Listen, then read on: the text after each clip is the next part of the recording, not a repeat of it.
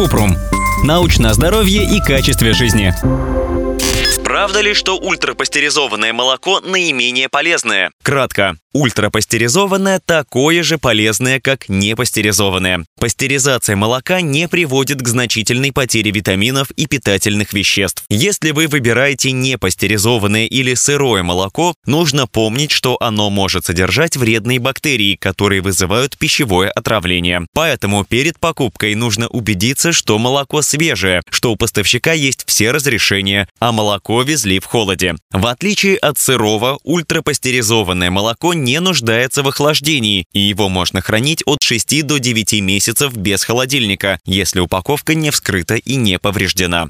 Подробно. Пастеризация – это процесс термической обработки, который нужен, чтобы уничтожить бактерии и предотвратить пищевые отравления. Во время пастеризации молоко нагревают до 70-75 градусов 20 секунд. Ультрапастеризация – это примерно то же самое, только молоко за несколько секунд нагревают до 150 градусов. Процесс нагревания при ультрапастеризации и пастеризации снижает эффективность некоторых ферментов в молоке, но они не настолько важны для для здоровья человека. В пастеризованном молоке бывает меньше питательных веществ, но обычно их можно получить из других источников. Например, содержание витамина С уменьшается при пастеризации, но сырое молоко – не основной источник витамина С. Кроме того, некоторые производители часто обогащают пастеризованное молоко витамином D, который помогает усваиваться кальцию. В необогащенном молоке концентрация этого витамина меньше. Если, несмотря на опасность инфицирования болезнетворными бактериями, вы выбираете непастеризованное молоко или сливки, убедитесь, что эти продукты хранятся в холодильнике, потому что их срок годности строго ограничен, и они могут быстро испортиться. На упаковках сырым молоком должны быть пометки о том, что его не пастеризовали.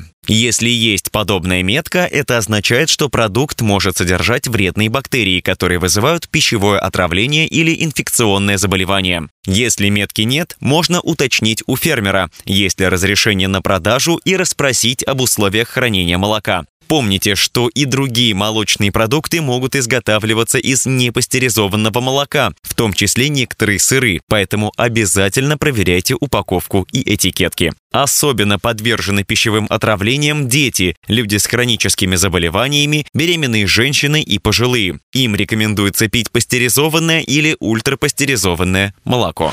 Ссылки на источники в описании подкаста. Подписывайтесь на подкаст Купрум, ставьте звездочки, оставляйте комментарии и заглядывайте на наш сайт kuprum.media. Еще больше проверенной медицины в нашем подкасте без шапки. Врачи и ученые, которым мы доверяем, отвечают на самые каверзные вопросы о здоровье. До встречи!